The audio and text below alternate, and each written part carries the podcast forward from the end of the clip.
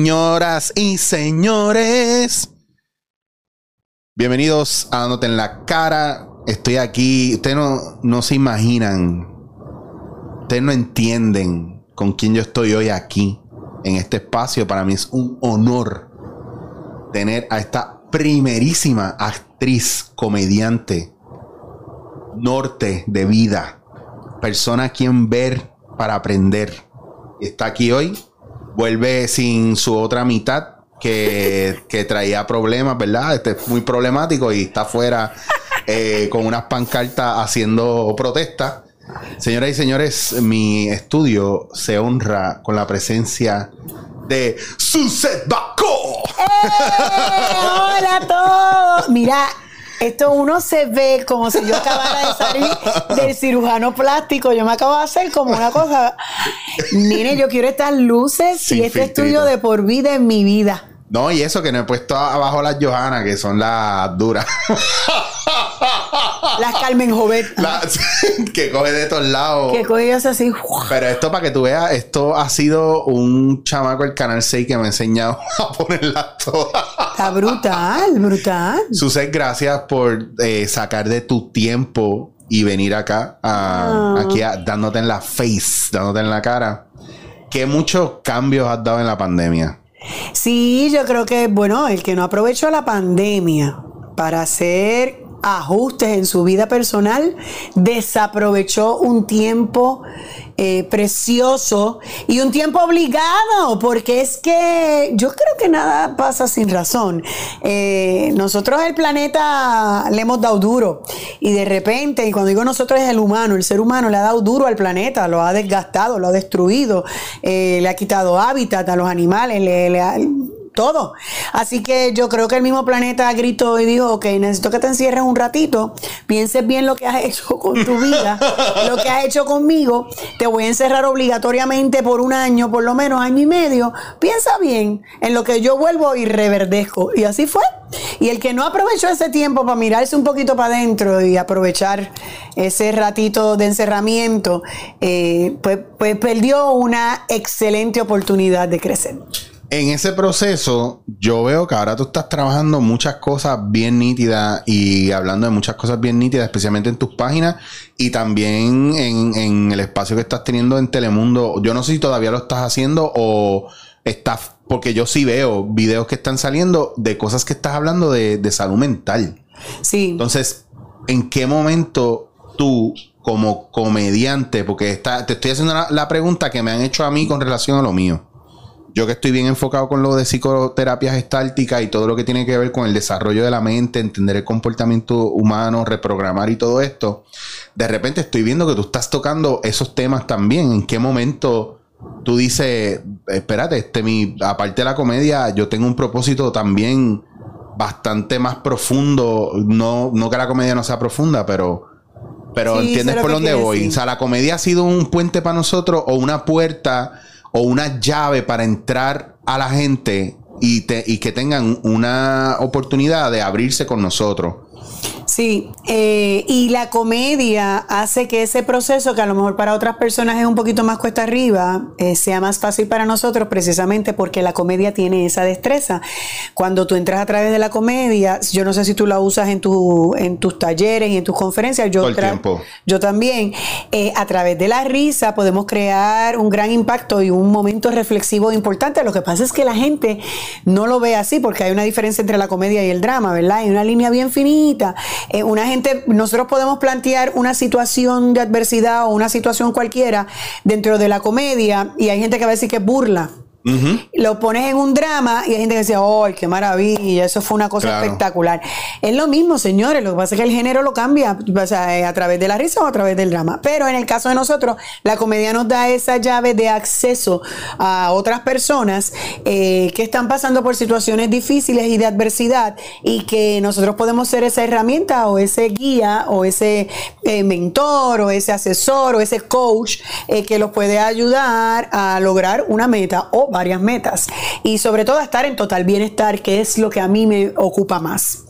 Así que yo aproveché este tiempo para eso. Y a través de la comedia lo sigo haciendo. Yo siempre que me presento en un stand-up eh, privado o público, eh, esto ha sido siempre un estilo mío. Al final del stand-up siempre hay un mensaje. O sea, cada stand-up que yo presento, stand-up, no obra de teatro, porque ya eso tiene un libreto fijo, pero mi stand-up tienen un tema y tienen un mensaje siempre, aunque sea una tontería, pero siempre, ese es mi estilo.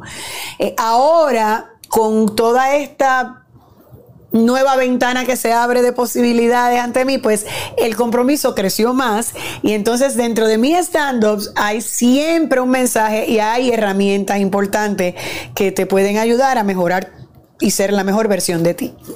Esto es algo que nosotros estamos trayendo según vamos madurando con nuestra edad o, o es que realmente hay una necesidad ahora más que nunca en el mundo de eso, porque yo siento que es como un llamado, porque a mí me pasa, mira, los temas fuertes y difíciles y, bien jodidos de la, ¿verdad? Del, desarrollo del ser humano, para mucha gente son monstruos gigantes y yo siento que en la comedia y en la impro nosotros cogemos eso que se ve tan aterrador y tan grande mm. y lo mostramos de una manera donde al final, mira, esto no, no es tan grande y malo nada, yo puedo bregar con esto, mira Ah, yo creo que a través de esto yo tengo la fuerza para hacer lo que pasa con los talleres de improvisación. Pero también te van presentando qué es lo que hay dentro de ti, lo que tú eres capaz de hacer. Y mientras más eh, escalones tú vas subiendo y superando, tú dices, mira, pues yo puedo hacer más, yo puedo hacer más. Y ahí está la gente en su proceso de empoderamiento. Pero ¿en qué momento nosotros, verdad, como comediantes que llevamos tanto tiempo haciendo radio, televisión, teatro y de repente este giro y esta preocupación por el bienestar. Yo te puedo decir que eh, ha sido en mi caso algo bien personal y que ya yo me cansé de, mentir, ¿verdad? En los medios y tener que aparentar esta felicidad falsa. Digo, no es que pongo videos llorando a cada rato, pero siento que lo que yo siento, valga la redundancia, la gente lo puede estar sintiendo. Y en mi proceso de descubrir y de crecer, yo dije, mira, pues voy a hacer contenido bien, voy a ser bien honesto. Y eso es lo que yo estaba haciendo en mis redes. ¿Cómo tú llegas a ese punto? Yo creo que es una combinación de las dos cosas que dijiste más otras más. Eh, es una combinación de la madurez que uno va adquiriendo, es una combinación de la necesidad que uno ve que hay enorme eh, de que las personas entiendan que el total bienestar es una decisión, para empezar, es una decisión muy individual, pero tú tienes que trabajarla, tú tienes que hacer cosas, no, no llega fortuitamente, no es un acto de magia, la felicidad y la paz no llega plap y se deposita frente a ti y tú la abrazas, no funciona así. Y tiene que ver también con un llamado, así que yo creo que es una combinación de muchos factores. Es un llamado personal, eh, individual que, tú tuviste en tu momento y yo he tenido en el mío, eh, en, en querer ser herramienta para otras personas para que logren ese bienestar. Porque cuando tú logras ese bienestar total, ¿verdad? Que no es determinado ni es fijo, eso va cambiando y de acuerdo a las adversidades o a las situaciones que se te presenten en la vida. Pero cuando tú logras eso, tú te sientes tan bien que tu genuino deseo por el servicio y por, por, los valores o por lo que te mueva, la compasión, la consideración, el respeto, te mueve a querer que otros sientan lo mismo y se sientan de igual manera. Así que yo creo que tiene que ver con el llamado, yo tiene, tiene que ver con la experiencia de vida, con la madurez que va uno adquiriendo y con que cada vez que uno mira más a su alrededor, ve más necesidad de, las personas buscar esas herramientas, buscar esas destrezas, buscar esas cosas que los hacen y las hacen eh, ser la mejor versión que puedan ser y sobre todo vivir en paz y tener salud mental. Cuando tú tienes salud mental, tienes todo lo demás. Eh, mucha gente habla y todo el mundo habla, no, lo más importante es la salud y es cierto, es la salud, pero la salud es integrada, no es la salud física nada más, no es cuidar tu cuerpo nada más con ejercicio y alimentarte bien. Esto hay que cuidarlo, las emociones hay que cuidar, hay salud emocional, hay salud mental. Y esas dos son tan importantes que si esas dos no existen, tú puedes ser un atleta de tríalo. Y si no hay salud mental, pues no, no lo vas a poder eh, maximizar de la manera en que tú quisieras. Así que eh, es todo, nosotros, el, humano es toda una cuestión integrada, ¿verdad? Eh, también está la parte espiritual, que eso hay que trabajarlo. no, no te estoy hablando, y voy a hacer este hincapié aquí porque la gente entiende con espiritualidad tantas cosas, ¿verdad? Porque todo el mundo tiene perspectivas diferentes y está bien. Pero la espiritualidad no tiene que ver con una religión, no tiene que ver, tiene que ver contigo, contigo, con tú en tu interior, con tú en tu conexión, como quieras hacerla a través de una religión, a través de una filosofía, a través de lo que sea, pero tu conexión con algo que es más grande que ti, que, que es algo, más grande que ti, que ti, que tú, algo más grande que tú. es que estoy hablándole a ellos y entonces también estoy hablando a mí y me enredo. Pero esa conexión espiritual tiene que estar porque es parte de, todo lo que tú eres. Tú eres mente, tú eres espíritu, tú eres eh, salud eh, física. O sea, la salud es un todo integrado. No podemos cuidar unas cosas y otras no. Todo tiene que ser cuidado a la misma vez. Y hay una necesidad muy grande de eso mundial, no es en Puerto Rico, mundial. Y la pandemia lo que hizo fue visibilizar eso, destapar eso, para que deje de ser un estigma la salud mental o, el orden de, tu salud emocional. El, problema bien grande con lo de la salud mental es que se ha vuelto también una cuestión de, burla, más que un tabú. Ya llega un punto en que es una cuestión de burla o, o, es un reflejo de debilidad, de la misma manera que la cuestión de ver a, un hombre llorando o un hombre afligido es, una, es un ejemplo de debilidad. Porque somos como un poquito elitistas a nivel cultural de quién puede sentir qué, quién debe sentir qué, quién puede hacer qué, y de repente, no, tú no puedes hacer eso porque tú, porque tú eres artista, o no, tú no puedes vivir de esta manera porque tú eres Pepe whatever de allá abajo de, de o tú no lloras porque los hombres no lloran. Claro que, y eso yo lo he visto más en estos tiempos, claro eh, más que un destape, como tú dices, ¿verdad? Es también empezar a identificar el hecho de que nosotros siempre hemos tenido problemas aquí con lo sexual, con lo mental y con lo físico, eh, la burla de la gente por, por, lo que, por lo que no pueden controlar y como no lo pueden controlar, pues me voy a burlar de ti, me voy a burlar de ti porque eres calvo, porque eres gordo, porque eres... Y hay cosas que tú sí puedes trabajar, pero la gente tiene miedo a trabajarlo por el estigma que eso crea. Porque si tú lo estás trabajando, estás reconociendo que estás mal. Ese es el gran problema. Y, no, es, no es reconocer que estás mal, es reconocer que necesitas ayuda. ¿Me entiendes? Hay gente que está en negación toda su vida. Y sabes que has dicho una palabra que a mí me gusta mucho usarla en, mis talleres y conferencias y donde quiera que me paro, y es fragilidad y vulnerabilidad. Hay una, hay una mala concepción de la palabra vulnerabilidad. ¿Por qué? Porque como hay grupos vulnerables, ¿verdad? Y eso quiere decir, o estás, vives en una zona vulnerable. Pero vulnerable no es otra cosa que ser abierto a las posibilidades. Ser una persona, cuando tú estás siendo vulnerable, miren, para enamorarse hay que tener vulnerabilidad, porque hay que abrirse a la posibilidad de que esta persona que llega a mi vida nueva sea una persona que, me sume y que, yo paso un tiempo chévere con ella. Un tiempo largo, corto, lo que sea, ¿verdad? Pero ser vulnerable no es ser frágil ni débil. Ah, es todo lo contrario.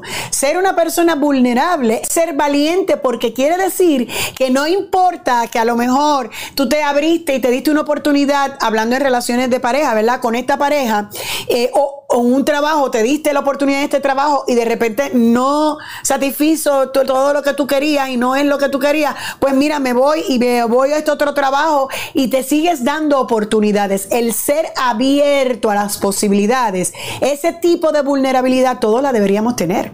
Y la fragilidad, eh, cuando dicen que una persona es frágil porque busca ayuda profesional, a mí me da mucha risa, porque entonces yo he sido frágil toda mi vida. Claro. Porque mi, mi psicóloga, bendito, yo creo que yo le pagué el carro y la casa.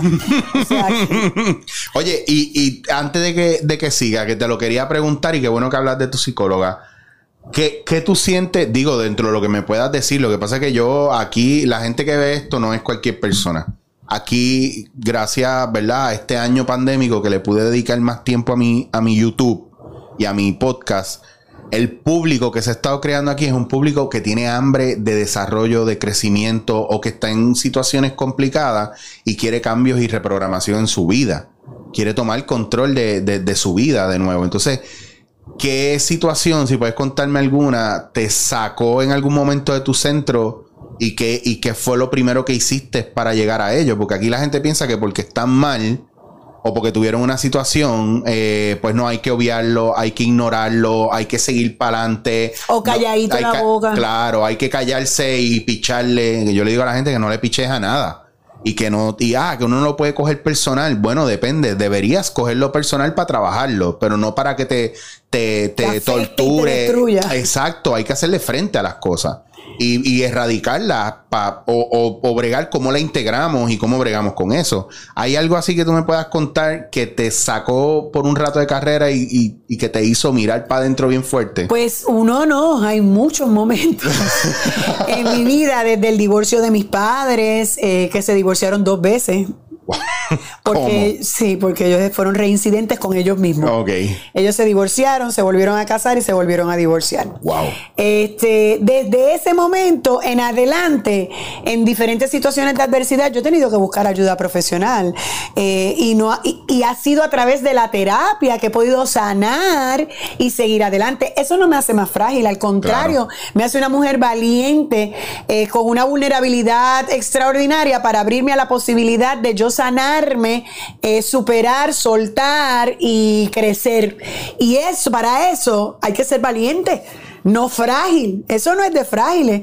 Así que buscar ayuda profesional de acuerdo a tu adversidad. O conozco gente que no pasa nada, no tiene ninguna situación de adversidad y de repente se empiezan a sentir que cada vez se sienten más tristes, eh, más afligidos, no tienen ganas ni deseos de nada. Pues mira, tienes una depresión, pero es un desbalance químico, eso se puede arreglar. Pero tienes que buscar ayuda. Yo he estado en, en antidepresivos, yo he estado en depresiones. Miren, hay un documental que yo lo recomiendo y se lo recomendé a, Chichorita, pero lo recomiendo a todo el mundo. El que tenga Apple TV, si puede ver The Me That You Can't See. Es de Oprah y el Prince Harry, el príncipe Harry. Sale Lady Gaga, sale Glenn Close, sale este jugador de la NBA que no me acuerdo nunca el nombre. Pero eh, es, es, hablando de la salud mental y lo que la pandemia hizo con la salud mental de todo el planeta porque esto no fue aquí en Puerto Rico nada más, esto es mundial.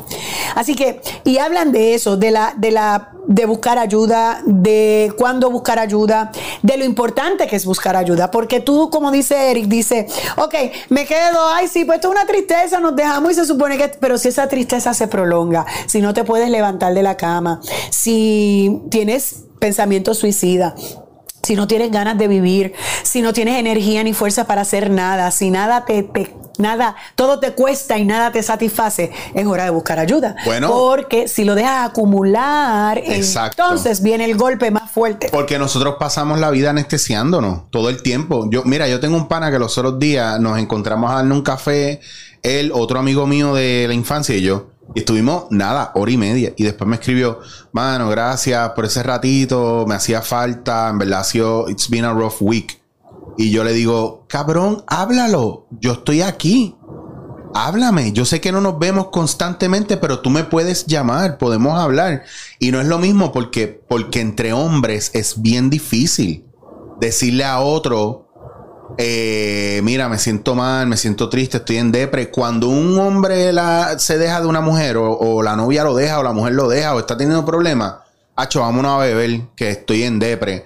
Hacho, mano, estoy loco, vamos, vamos a fumar. Sí, para el carajo, para el carajo eso. Eh, ¿Me entiendes? Entonces, es anestesial y no es enfocarse en lo que está pasando y bregar con ello porque se supone que no haya problemas, porque se supone que no nos afecte. Y en el caso pues, de, de la mujer, que lo he visto en muchas ocasiones, yo he trabajado eh, actividades que tienen que ver con la Casa Protegida Julia de Burgos o con psicólogos, amigos, coaches, terapeutas de mujeres que adoptan eh, esta conducta casi síndrome de Estocolmo, o sea, reciben abuso pero no lo dicen, no se atreven, tienen miedo eh, por su vida, por sus hijos, es que él es el que trae el dinero a la casa, es que, pues, mano, él me quiere porque hay veces que lo demuestra y cuando me lo demuestra, pues ya a mí se me olvida lo demás o no se me olvida, pero no sé cómo, ¿me entiendes? Tengo miedo a hacer daño y la gente no busca ayuda. Entonces ya esto es una cuestión de patrones de maltrato que es la gente entregándole su vida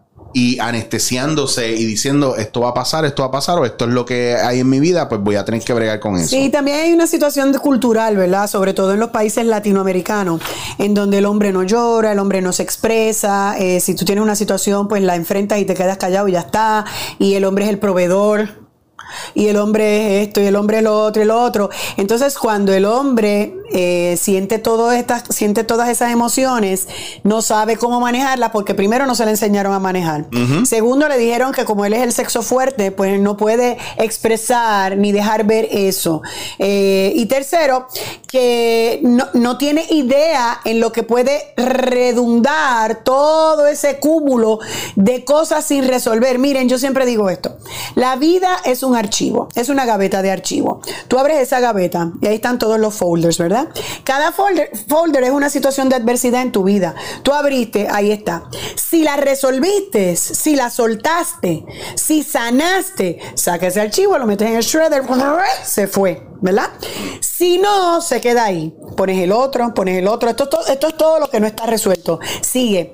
Esa gaveta, cuando llegas a poner ese último folder que tiene puesto lo de y meter ese último folder, la gaveta se ¡pra! y revienta todos los otros folders para afuera. ¿Por qué? Porque no lo resolviste, no lo, no lo pudiste votar. Y cuando viene esa explosión y salen todos los temas que no has resuelto en un buen eh, inglés unfinished business, todos los, los, las situaciones de adversidades que no resolviste y que no has cerrado y que no has soltado, entonces viene la debacle, porque caes en una depresión mayor severa y no puedes hacer nada. Yo he estado ahí. Y como he estado ahí y salí, y de la misma forma en que entré, salí. Yo entré sola, yo salí sola, no sola, con acompañamiento de mis profesionales de la salud. Pero lo que quiero decir es que yo me puse como compromiso estar bien yo conmigo, para mí y por mí. Así que yo determiné, en mi caso, esto fue lo que a mí me funcionó. Yo dije, yo voy a estar tres años trabajando en mí, tres años sola, sin pareja. No me presenten a nadie no quiero conocer a nadie, quiero sanarme yo. Y eso me costó ir a mi infancia, a sanar mm. cosas de mi infancia, ir para atrás, hacer ese análisis retrospectivo y empezar a sanar y soltar y sanar y soltar y sanar y soltar. Me tomó tres años, pero yo no lo cambio por nada del mundo, porque donde yo estoy hoy, ojo, que las personas piensan que tú y yo, como trabajamos en la comedia o como tenemos, eh, hemos, nos hemos adiestrado en esto, y le proveemos estas herramientas a los demás, nosotros estamos exentos. No, eso es falacia, falacia. Falso, falso, falso. No quiere decir que yo no vaya a tener adversidades en mi vida ni las vaya a tener chicho, pero quiere decir que al tener una carga menos pesada y al estar en paz y al estar en bienestar y al conocerme, yo sé cómo manejar ciertas cosas ya y al entender que las adversidades tienen principio y fin, porque nada en la vida es eterno. Nada Da, ni siquiera nosotros. Nada. Todo tiene principio y todo tiene fin. Así que si yo tengo esa certeza de que todo tiene principio y tiene fin, cuando venga un momento de adversidad, por más jodido que sea, yo sé que va a tener un fin. Claro. Yo no sé cuándo, cómo ni dónde. Y eso también me da, esa certeza también me le da, en mi caso, tener una, un fortalecimiento espiritual que yo trabajé y que me da una conexión eh, que yo he desarrollado con, con algo más grande que yo, que en mi caso yo le llamo Dios, y yo creo en eso, y yo como yo creo en Él y creo en mí, pero yo no creo que las cosas pasan gratis, pues yo trabajo lo que tenga que trabajar, le meto mano lo que tenga que meterle mano y sigo caminando. Pero ya no tiene ese peso que tenía antes, porque yo estoy más liviana, mi equipaje yo lo solté. Y eso es lo que todos tenemos que aprender a hacer. Yo sé que hay situaciones en la vida bien difíciles, puedes haber sido víctima de maltrato, de abuso, violado, este, engaño, eh, todas las adversidades más horrorosas de la vida. Pero sabes algo, eh, persona que me escuchas o que me estás viendo, ya pasó. Principio y fin. Y tú no puedes seguir arrastrando esa justificación eterna en que yo soy como soy porque me pasó esto, esto, esto y esto y esto. Porque sabes que ya es ridículo. Cuando una persona se justifica toda su vida en ser como es y en no crecer y en no salir de su zona cómoda, sencillamente porque vivió unas, unas cosas terroríficas, es una justificación. Y sabes que se nota y sabes que la gente lo sabe. Así que a quien estás tratando de engañar es a ti mismo, porque los demás todo lo ven. Así que no puedes engañarte más a ti mismo y deja las justificaciones, porque salir de la zona cómoda cuesta. Es más fácil quedarme donde yo conozco y donde yo me siento a gusto que decir, sabes que voy a trabajar conmigo y esto duele y cuesta y voy a botar lágrimas y me voy a enojar y me voy a frustrar pero va a dar trabajo, pero al final el resultado va a ser extraordinario. Y eso no lo, eso es de valientes, no es de personas frágiles. Y eso no lo hace todo el mundo. Eso así mismo es. Tú sabes que está, está brutal porque con lo de Gestalt que yo estoy estudiando, yo para hacer mi certificación en tres años, eh, yo tengo que hacer 80 horas de terapia personal. O sea, no, no darle terapia a alguien, eso son otras horas aparte. Es yo con uno de mis profesores, uno de mis terapeutas o alguien, ¿verdad? De los certificados por la, por la escuela, yo tengo que hacer terapia. Y ya las clases de por sí, que aunque es un grupo y ya trabajamos cosas de nosotros, no se cuenta como terapia, aunque estamos en medio de una terapia todo el tiempo. Porque a veces te toca a ti expresarte y estás las cuatro horas tú y la clase terminó siendo para ti. Y es la gente, o sea, o sea, es como, es como una, es como una obra de improvisación. O sea, tú estás en un proceso y en un journey que la gente está viendo frente a ti.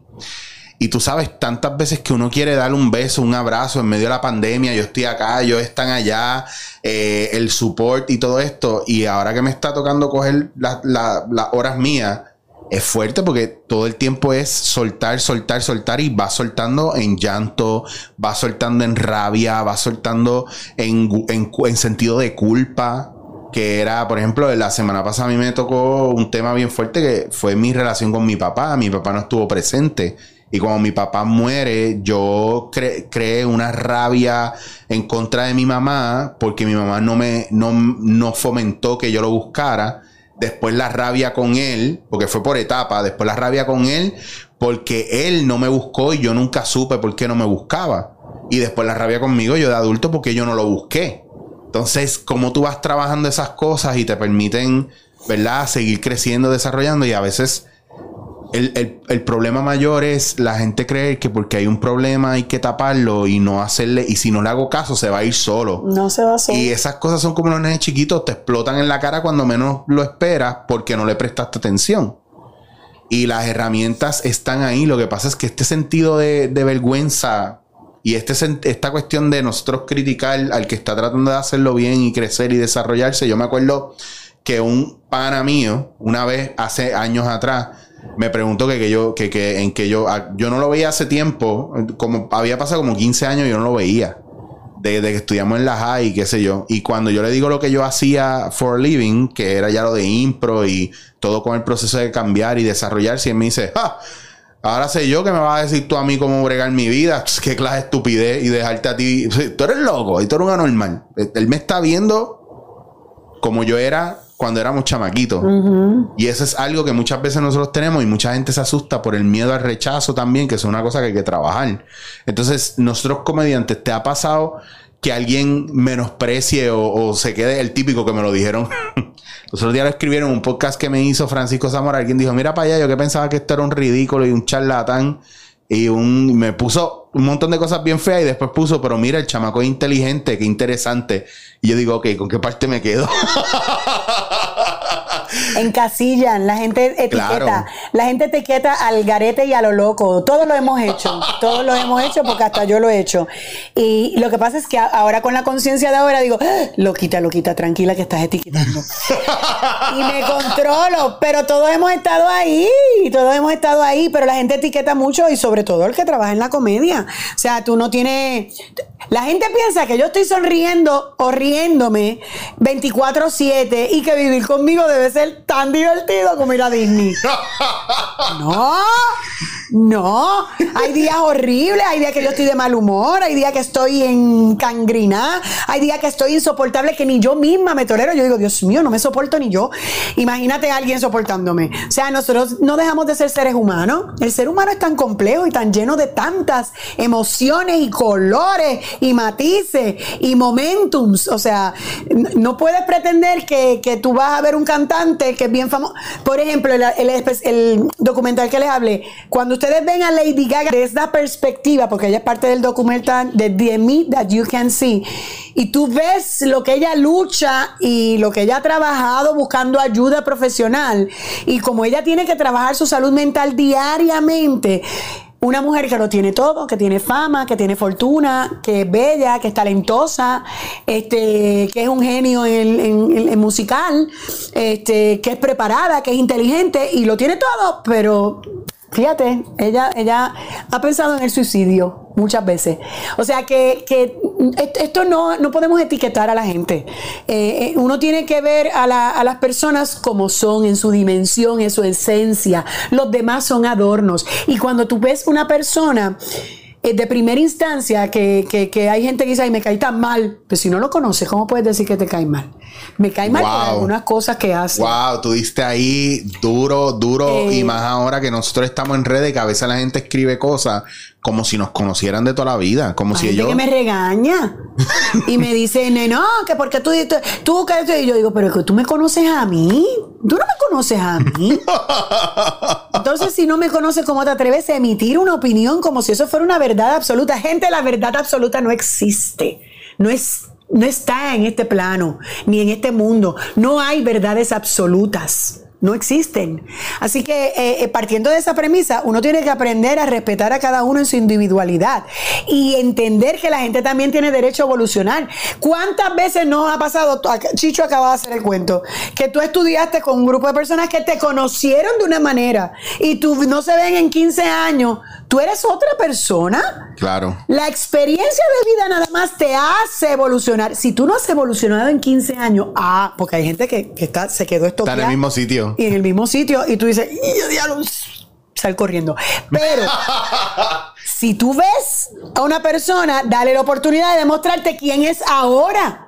Incluso yo tengo amistades que no veo en seis meses y en seis meses tuvo una transformación en algo grande y se le nota. Claro. Y es otra.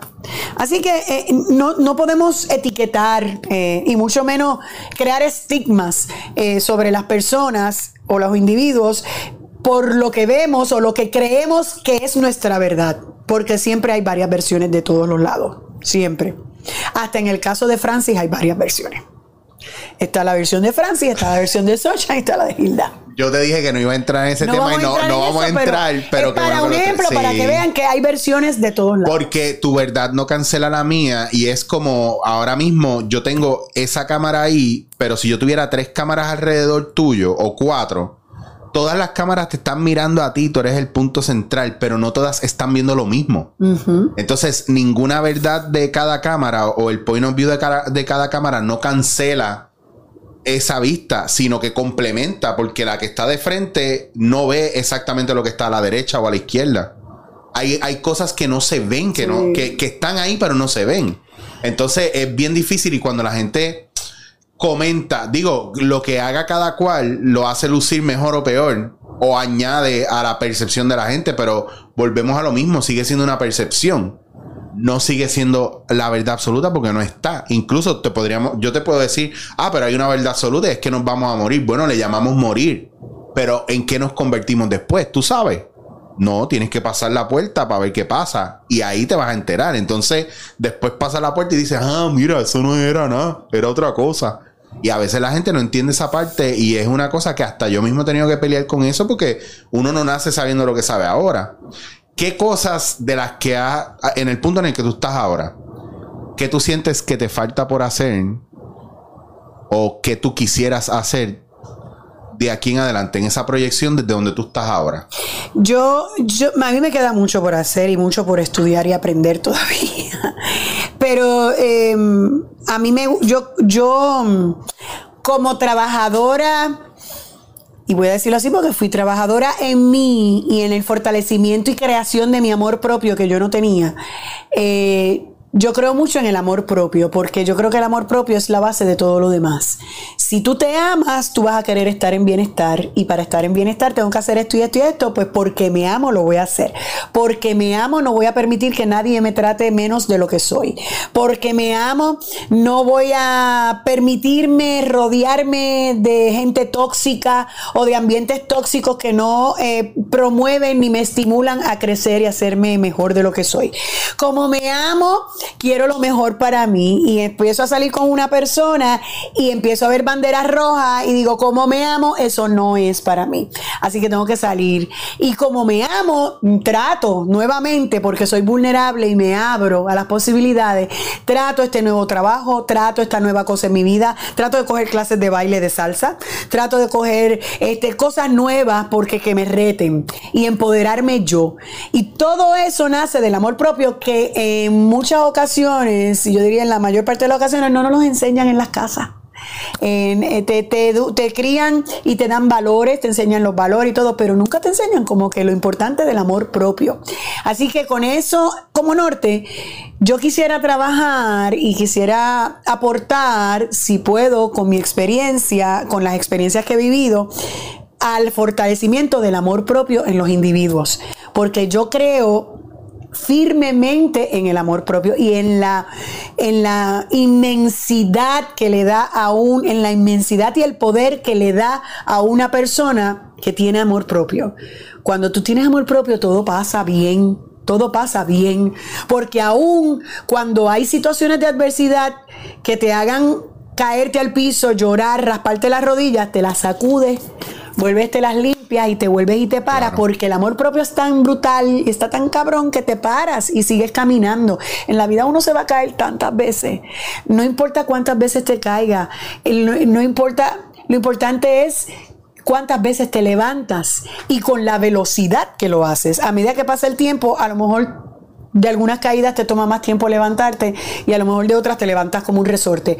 Pero la vida y la, el aprendizaje te va enseñando a levantarte, a levantarte, a levantarte. Eso hay que, eso hay que internalizarlo bastante porque hoy día nosotros nos burlamos de la gente que, que, que está fallando en muchas cosas, pero está creciendo internamente un montón más. Yo veo eh, cuando la gente, mira, típico que he visto en redes mucho, esta cuestión de ¿por qué voy, voy a dejarme llevar por aquel que no ha logrado nada? Entonces yo le pregunto a la gente, pero no ha logrado nada, ¿por qué? ¿Porque realmente no ha hecho nada o porque ha fracasado muchas veces?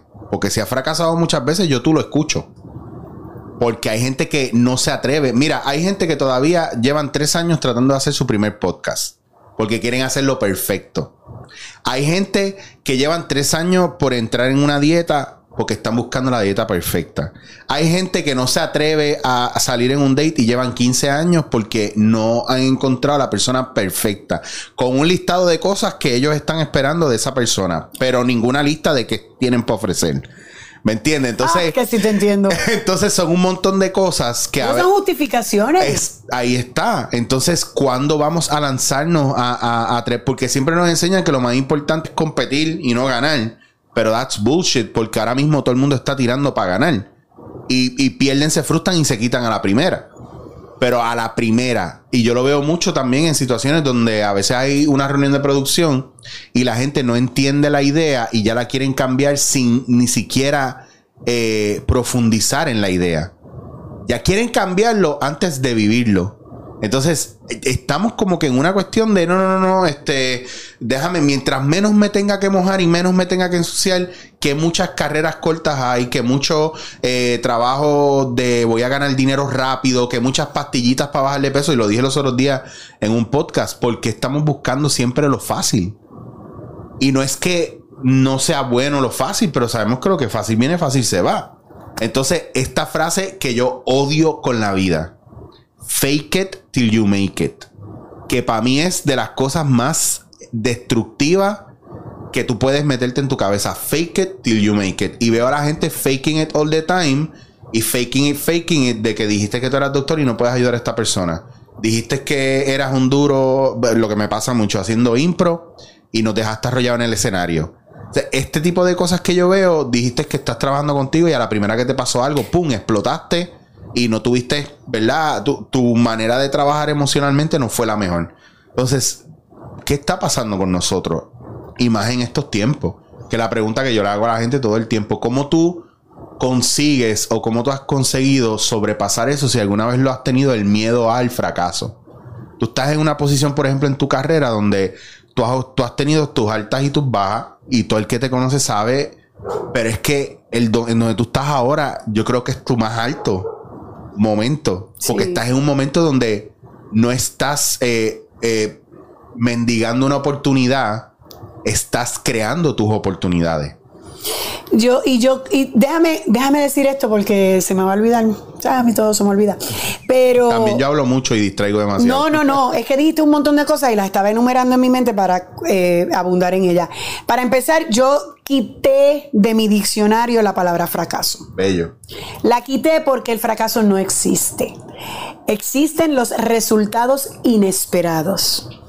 Eso es un resultado inesperado. Tú hiciste una cosa y te resultó de otra manera que tú no esperabas. Pues es un resultado inesperado. Pues entonces déjame tratarla de nuevo a ver si obtengo el resultado esperado. Y la vuelvo y la trato. Y la vuelvo y la trato. Y la vuelvo y la trato. Hasta obtener el resultado esperado. Pero ojo, si el resultado esperado tampoco llega, pues a lo mejor es que el resultado inesperado era una señal de que eso no es para ti. A lo mejor, y lo puedes tratar varias veces, y si no da, se da, a lo mejor es que eso, o ese no es el momento, o eso no es para ti. Ponlo en pausa, sigue con otra cosa y muévete. ¿Verdad? Y después retomas a ver si eso es. Pero los resultados inesperados ocurren todo el tiempo. Miren, señores, nosotros no aprendimos a caminar de un día para otro. Observen los niños. En los niños y en los animales hay tantas lecciones. Pero si usted observa un niño cuando empieza a caminar, se para un día, da dos pasos, plácata, da tres pasos, plácata, y se está cayendo tres meses hasta que finalmente consigue caminar. ¿Cómo tú esperas que tu vida sea? La vida sigue así mismo, ya sabes caminar, pero la vida vas a caerte 29 veces y te vas a tener que levantar 29 más. Y no es malo, no está mal, Claro. porque en cada levantada aprendes algo nuevo. Ahora, si no lo aprendes, la vida se va a encargar de ponerte la lección nuevamente con un nuevo maestro o con una nueva situación de adversidad. Pero lo que no se aprende, hay que volverlo a repetir para aprender cómo ir a la escuela. La vida es escuela.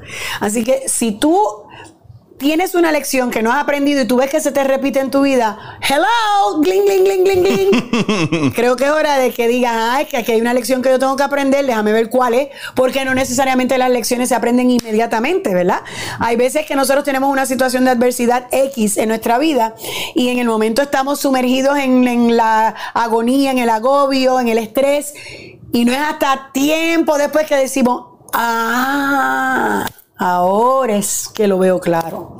Ahora es que entiendo por qué eso tenía que suceder de esa manera. De otra manera, miren, eh, mucha gente todavía, años después, Dios mío, hay gente que todavía habla de mi divorcio. Por el amor de Dios, yo pasé la página hace 27 años atrás y la gente no la pasa, pero bueno. Este, si mi divorcio no hubiera ocurrido, yo le doy gracias a Dios todos los días por mi divorcio. Porque si no hubiera ocurrido, yo no estaría donde estoy hoy. Yo estaría estacionada en el mismo sitio donde estaba, estancada. Y no hubiera tenido la evolución y la transformación que he tenido a- al día de hoy. Que todavía me queda por hacer, válgame. Nosotros somos under construction hasta el último suspiro. Nosotros estamos como Puerto Rico, llenos de drones chinitas por todas partes. y estamos en construcción hasta el último día. I- incluso acabaron primero el tramo ese de, de San Juan a Cagua antes de lo que nosotros hemos acabado nuestra transformación. Dios mío, que desde que yo tenía un uso de razón, esa carretera hasta el peaje de Cagua, eso estaba ahí siempre con drones chinitas y ahora está peor porque ahora el mismo tapón se hace ahí también. Así que para que salga mal, pero usted siga trabajando lo que sea el viaje. Hay un factor, ¿verdad? De lo, de lo, de lo que mencionaste yo siento que muchas veces nosotros mismos viendo los red flags y es la segunda vez que haces una mención relacionada a eso. Lo dijiste con los red flags anteriormente por amor propio y lo dijiste ahora con si se te repiten las cosas. Y me da mucho esta cuestión de la gente que, que ah, es que a mí siempre me toca, siempre tengo lo, siempre me sale lo mismo, me pasa lo mismo en mis trabajos. Siempre me pasa lo mismo con mis parejas. Siempre me pasa, hello, si te está pasando lo mismo. ¿Cuál es el común denominador ahí? It's you, or every, every, it's me. Every time, soy yo. Tú ves esas personas que brincan de trabajo, eh, porque mi jefe, porque mi jefe, todo acá, se brinca para acá y brinca para acá. Todos los jefes son malos, todos los compañeros de trabajo son malos. Pues quiero decirte con mucho amor que no son tu jefe ni son tu compañero, eres tú. Tienes que bregar porque hay algo en ti que no estás manejando de forma adecuada o que no has evolucionado, que no has trabajado, que no has crecido y se repite constantemente porque no es el entorno, eres tú. Ah, que todas las plantas se me mueren. Yo no tengo buena mano para las plantas. Una planta lo que necesita es agua. no, porque a lo mejor necesitan eh, amor, compasión y ternura. También, y abono, y podarla. Pues entonces, edúcate, aprende. ¿Cómo se hace esto? Enséñame. Hazlo bien. Pero es que yo he tenido eso. Hay gente, mira, yo conozco una persona que yo amo profundamente. Tiene problemas en todos los trabajos. El problema no son los trabajos. El problema es la persona. Esa persona no maneja la autoridad.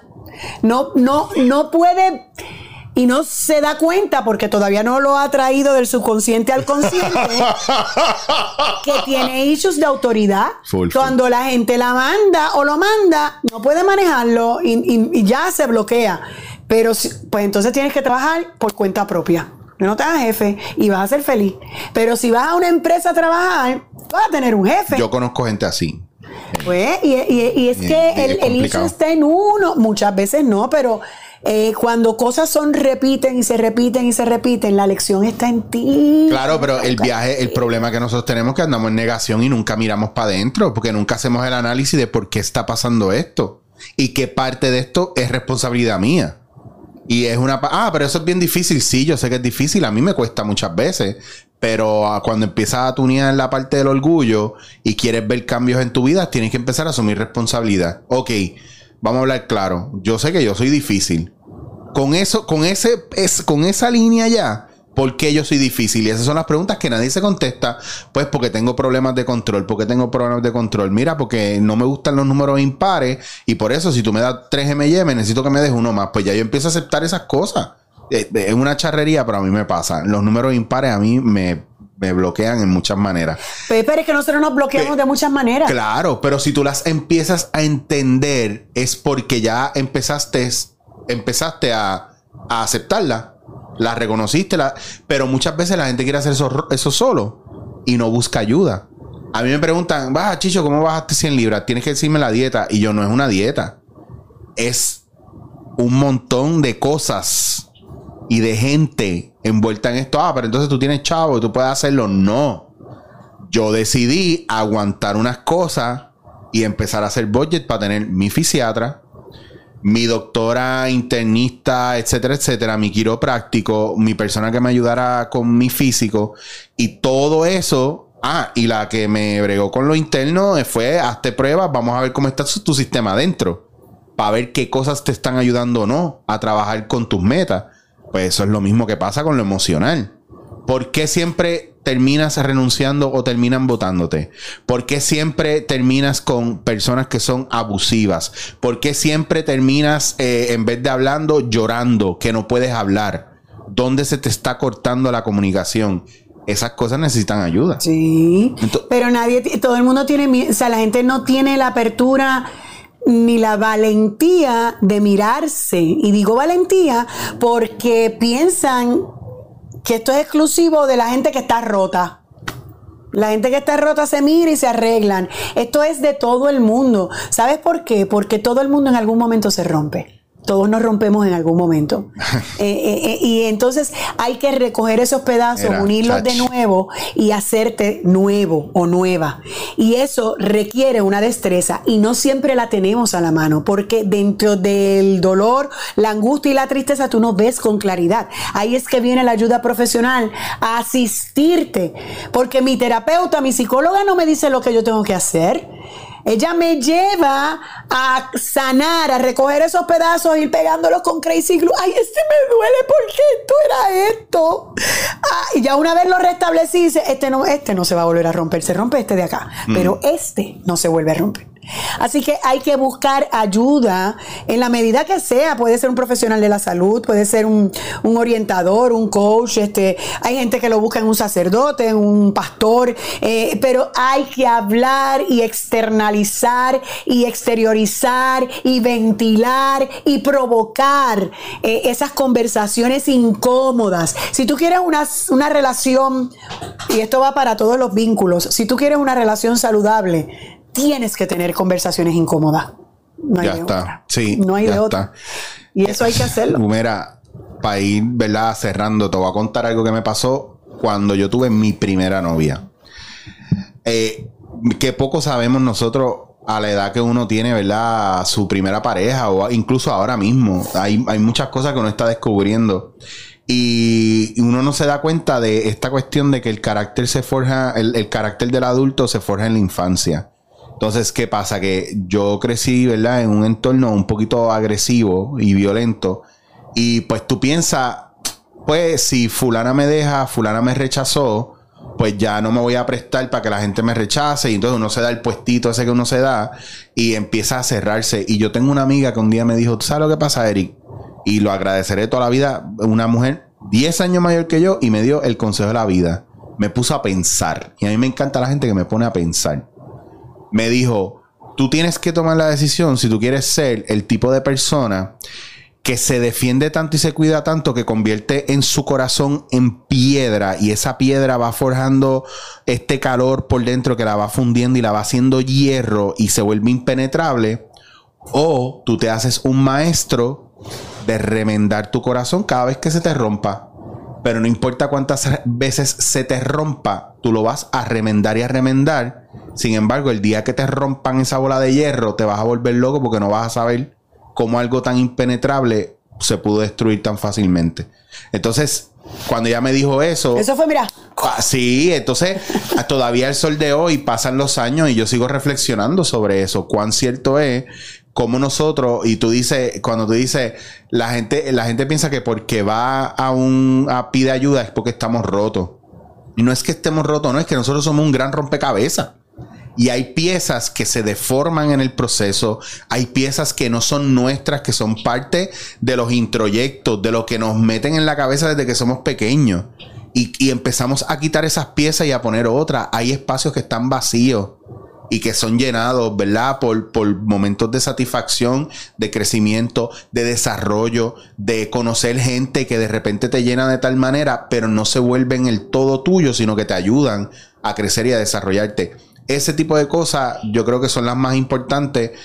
Y está bien brutal que hayas venido y te lo agradezco un millón. Se te fue el monitor. No, Sí. Ahora no te puedes ver, pero yo sigo grabando. ah, pero está bien. estamos en, está estamos en todo bien. victoria, estamos en victoria. No, no te preocupes. Pero tienes toda la razón. Mira, eh, que yo te iba a decir. De- Después que se te fue el monitor y te perdiste.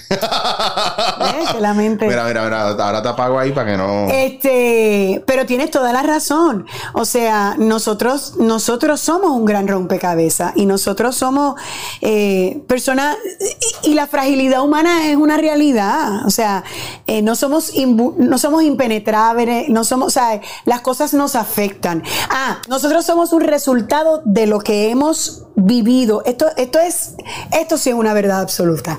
Aunque yo creo que no, porque puede cambiar.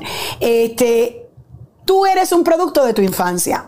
Si tu entorno fue violento, agresivo, no fue saludable, este, no hubo entorno porque te dejaron al garete, no tuviste modelo, no tuviste nada, modelaje, hay que seguir nada. Tú tienes dos opciones.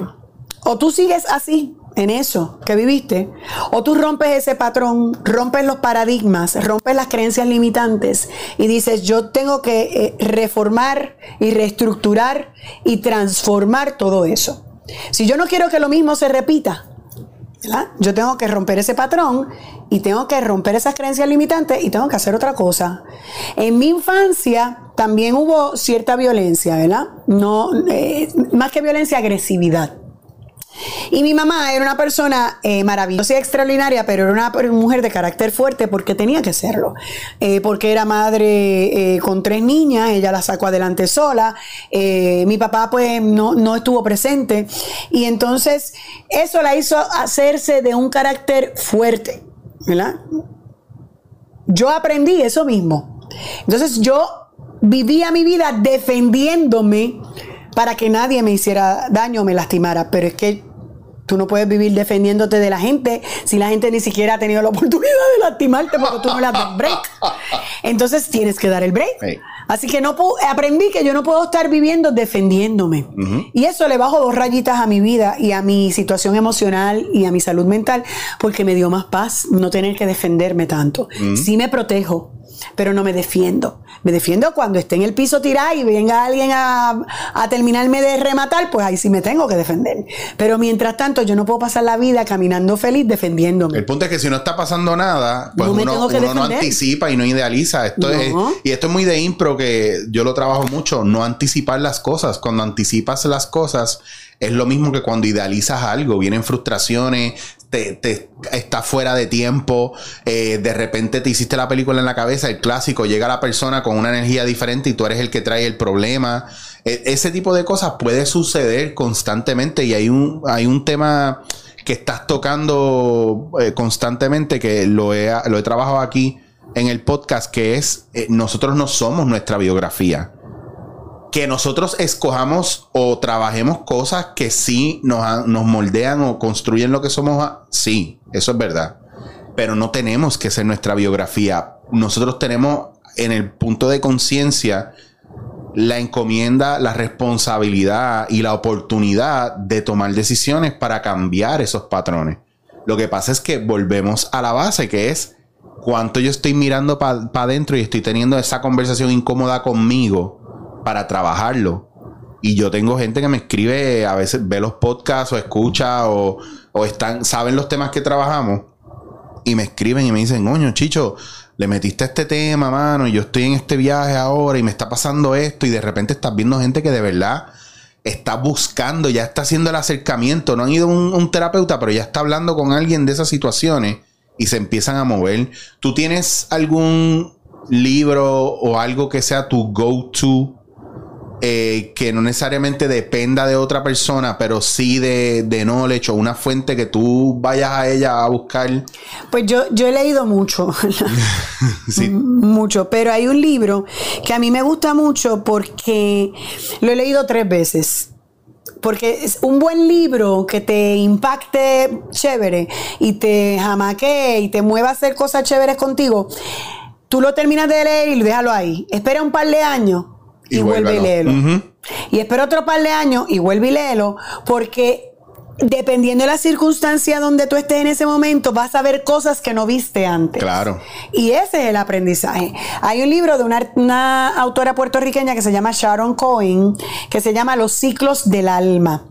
Y ese libro yo lo he leído tres veces. Wow. En tres momentos diferentes de mi vida y en esos momentos he sacado cosas diferentes. Hmm.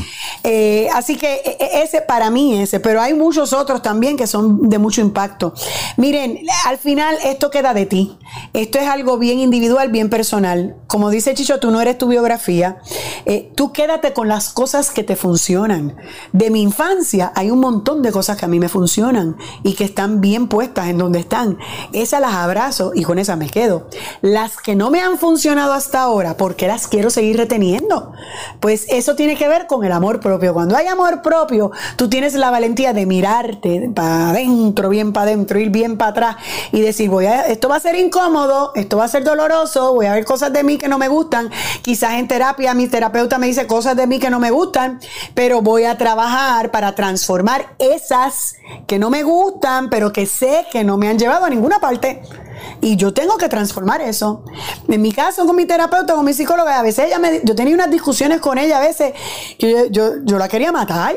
Yo decía, ¿pero qué le pasa? Y la discutía y decía, no, y salía de allí indignada. Y yo, no vuelvo más, no vuelvo más. Esta mujer, que es lo que se cree. Pasaban dos días y empezaba.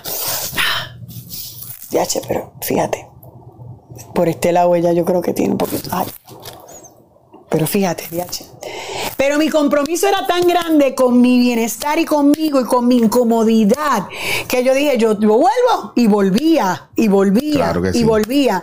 Porque no es fácil. Por eso es que usted oye tanto la frase, sal de tu zona cómoda. Ya es, es hasta clichosa, pero es que es real.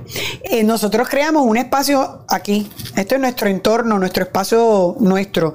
Y este espacio personal, hay una zona cómoda donde tú te sientes cómoda siendo como tú eres. Y tú te justificas. Y tú eres así asado porque, pues, pues, porque no tuviste esto, o tuviste lo otro, te pasó esto y te pasó lo otro.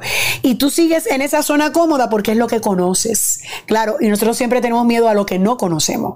Así que salir de ahí, abrir las compuertas y decir, ¿sabes qué? Voy a salir de aquí, va a ser incómodo, va a ser doloroso, va a ser bien jodón, esto va a estar cabrón, yo no sé si yo lo voy a poder hacer, pero yo me voy a zumbar. Y entonces cuando sales de esa zona cómoda y empiezas a trabajar y logras cosas, entonces dices, contra, qué chévere que lo hice, qué bueno que fui lo suficientemente vulnerable para abrirme a esas posibilidades, qué bueno que fui valiente, no frágil, y me abría todo eso. Y aprendan a vivir la vida sin expectativas, que eso es duro porque nadie a nadie nos enseñan a cómo vivir haciéndolo. No te lo enseñan de chiquito. Claro. Vive sin expectativas, sin anticipar, sin hacerte la película, como dice Chicho, pero sin expectativa. Y es duro porque, por ejemplo, para mí que soy controladora, soy control freak eh, en rehabilitación eh, y que todavía trabajo con eso, yo vivo con expectativa porque el controlador necesita tener la película hecha, porque tiene que tener control de todo. Necesito tener la alfombra bien puesta debajo de los pies. Cuando me la quitan y me siento en el aire, yo me vuelvo loca. Pero yo he tenido que aprender a trabajar con eso y estar sin expectativas. Duro, pero se puede. Y Así que, que, y que está cabrón porque a veces las expectativas que uno tiene no son ni de uno, son de lo que a uno le han enseñado que tiene que ser. Están aquí grabadas. Sí. Nosotros somos una computadora, que hay un chip viejo. Saca el chip viejo y ponte el nuevo. Pero para poner Me el nuevo no es, no es así. Clac, y ya, magia. Esto lo pone y empieza a trabajar. Es duro, el trabajo interno es duro, pero cuando tú fortaleces ese amor propio, eso es lo que te lleva a hacer, a querer estar en bienestar y eso es lo que te mueve todo el tiempo. Por eso es que yo hablo mucho del amor propio, porque yo, yo creo en él. Me encanta.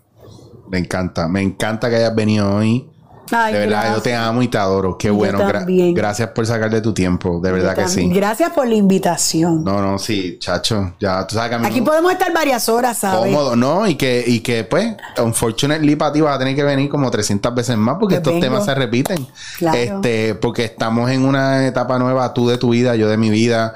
Estamos trabajando cosas en propósito, que eso no significa que uno va a dejar de hacer comedia o de trabajar. Es, es que también quiere llenar la parte que es el propósito. Y cuando tú recibes ese llamado, no hay forma, no hay break. Uno, uno quiere sentir que aporta. claro. Uno quiere sentir que construye, no que destruye. Ahí está. Porque ya hay bastante gente destruyendo.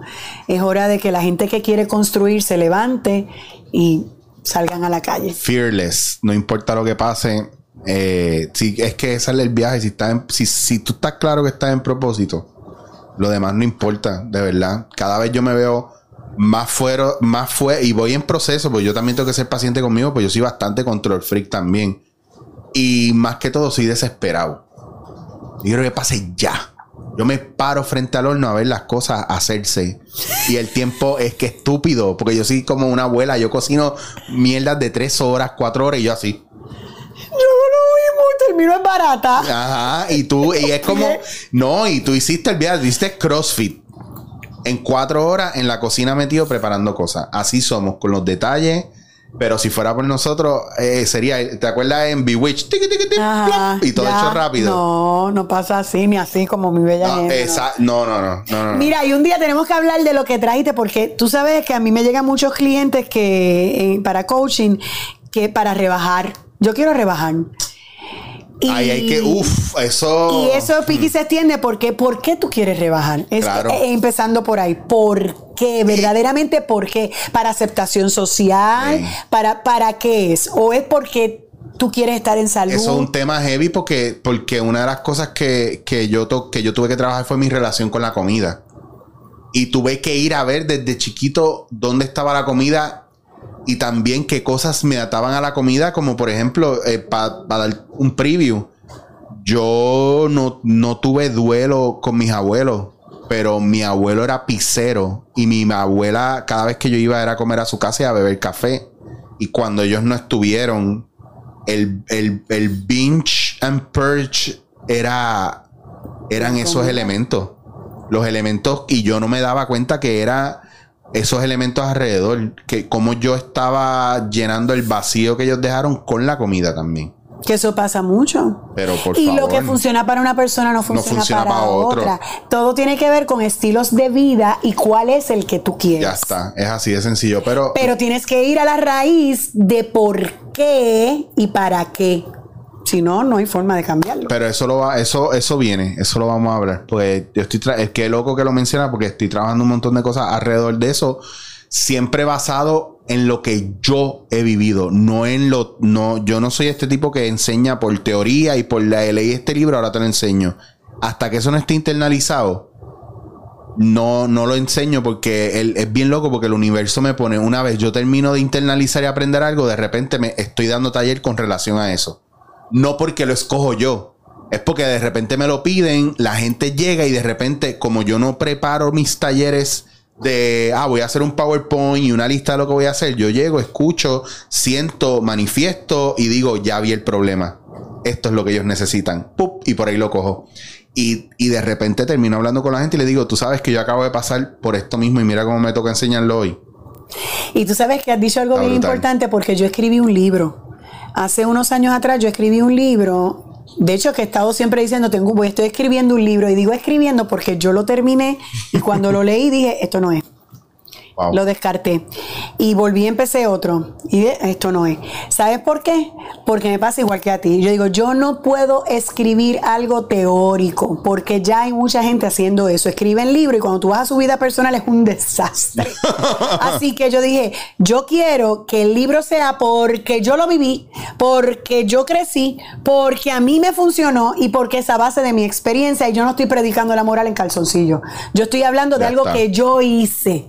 Y si yo lo puedo hacer, lo puede hacer otro. Así que por eso estoy escribiendo ahora otra vez el mismo libro. Sabes que ahora estoy porque te voy a dejar ir, te prometo que te voy a dejar ir después de este comentario. Me está pasando que la gente, o me está pasando con gente alrededor mío, que o me quieren dar tips que le salen de momento para rebajar y para lo del peso y hablarme como que, ah, yo también sé, yo también sé, o me ven comiendo algo y me dicen, ah, no descuides la dieta, esto y lo otro, y ahora lo único que yo contesto es, ¿quién bajó 100 libras, tú o yo? ¿Quién sabe lo que tiene que hacer, tú o yo? Dime porque yo te puedo ayudar, pero no te... Me pongo así porque la gente se mete mucho y a mí me encanta el pasme porque es como que, wow, es verdad, porque yo no estoy validando que este tipo hizo lo suyo y no es que no me guste que compartan, es que de repente empiezan las teorías a salir. Y no es, no, no podemos seguir dejándonos llevar por eso. No, que la dieta que funciona es esta, que la dieta. No. Mi hermano, no. Usted tiene que aprender a customizar las cosas basado en el trabajo que usted haga interior de qué es lo que usted, qué es lo que le funciona a usted o no. Y eso es lo que se nos hace difícil. Sí. Cómo nosotros empezamos a customizar las cosas a nuestra medida. A vivir la vida a nuestra realidad. Basada en nuestras capacidades. Y si queremos alcanzar algo más allá, ¿cómo nos preparamos para eso? No es que no podamos, es cómo llegamos. En vez de ponernos a competir con los demás, ah, este se cree que puede, ah, que yo lo puedo hacer también y no pueden, porque te falta. Hay que respetar los procesos de la gente. Eres la mejor, te amo y te adoro. Y yo también. Estás over the top. Me encanta esta faceta. Sí, tú sabes que yo siempre te amo y te he adorado. Desde que te conozco te lo he dicho. Pero me encanta ver cómo nosotros, aún dentro de la comedia, y digo aún dentro de la comedia por los estigmas que hay, por la idealización que hay, que nos atrevamos a salir de esa zona y empecemos a aprovechar los medios en los que estamos para edificar. Porque a veces hasta la misma comedia empieza a poner en detrimento Sí. el orden social Sí. y el emocional y el espiritual. Y a través de la comedia también podemos crear conciencia. Y no necesariamente todo tiene que tener comedia. Aprendan a comerse las cosas como son también. Eso es bien importante y te lo agradezco porque hay que ser bien valiente para salir de la zona de confort y, y empezar a abrirse camino en otro lugar, no importa lo que la gente diga. Especialmente el clásico. Ay, me gustaba más cuando hacía, pues, bye, bye, bye. Bye. Pues no me. Pues bye. Bye. Acéptame.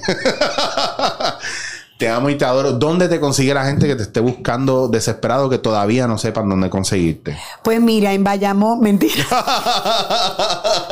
Redes sociales, mi nombre, Suset Baco, Suset Baco en Facebook y Suset.baco en Instagram y Suset Baco en Twitter también. Y ahí también si necesitan algún tipo de contratación para talleres o lo que sea o coaching individual, eh, contrataciones, susetbaco at gmail.com. Bello. Gracias. Gracias, Chicho, te amo. Te amo y te adoro. Qué espectacular. No, aquí yo, ustedes saben que yo no dejo entrar a cualquiera a mi casa. Eh, nos vemos, gente. Gracias por eh, la sintonía. Miren qué belleza espectacular. Suset Bacó. Esta otra no tan belleza, hay más interna. Eric Chicho Rodríguez. Es belleza también. Es válido. Las luces yo las quiero en mi vida todo el tiempo.